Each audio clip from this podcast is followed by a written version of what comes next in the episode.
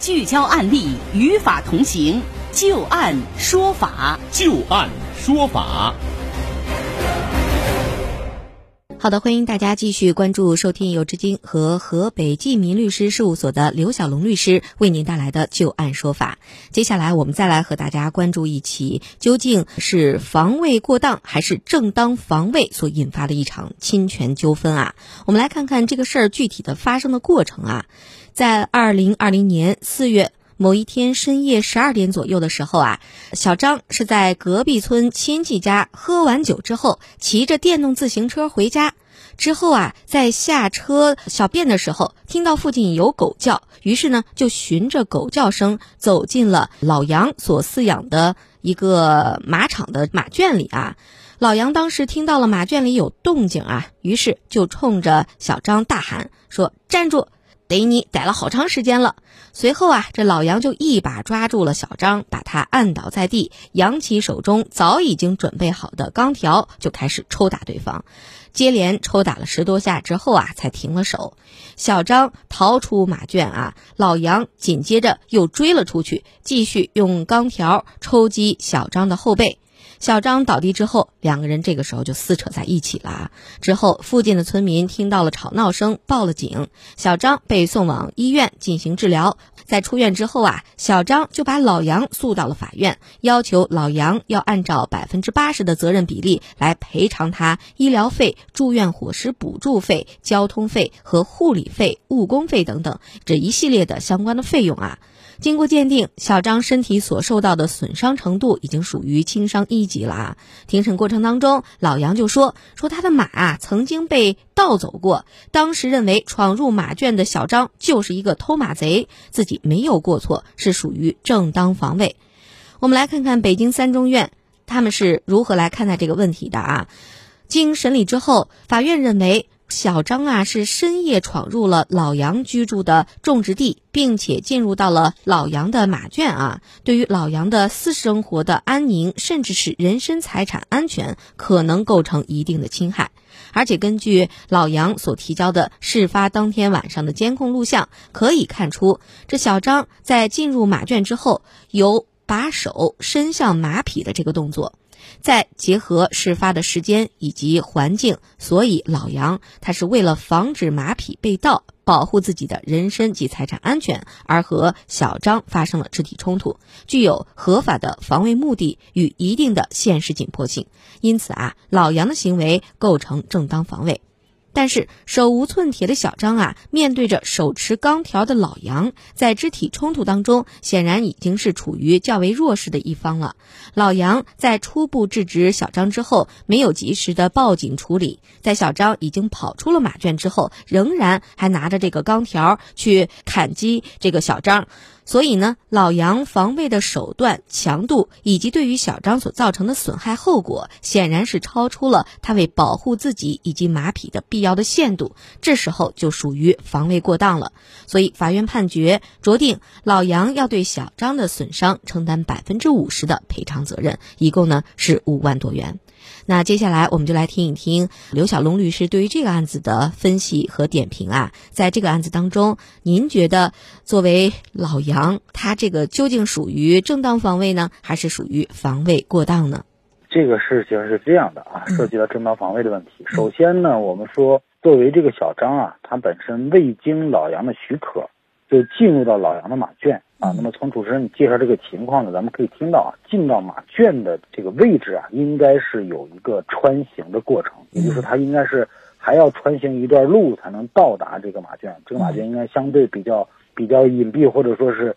不许不容易到达的，对，较为封闭的这么一个状态啊。那么从这个角度来说，小张的这个行为肯定是侵犯了老杨的合法权利。嗯，作为老杨呢，当然有权利去制止。这个小张的这种行为啊，那么同时呢，作为法院，他从这个监控也看到了，当时小张也的确有去拉马的这种这种行为存在，嗯，对，对吧？这个时候，老杨实施一定的行为来防止小张出现一些更大的违法行为，或者说来制止小张侵犯自己的权益，那么这个是具有正当性的，也是可以呃能够认定是正当防卫的。但是呢，老杨为什么要承担责任呢？原因就在于啊，这个小张在老杨实施了这个行为以后，他已经逃离了马圈，也就是说他已经超出了违法的这个范围了，嗯已经停止了这个行为的状态下，嗯仍然老杨去对他进行追打，那么这个时候造成了小张的损失。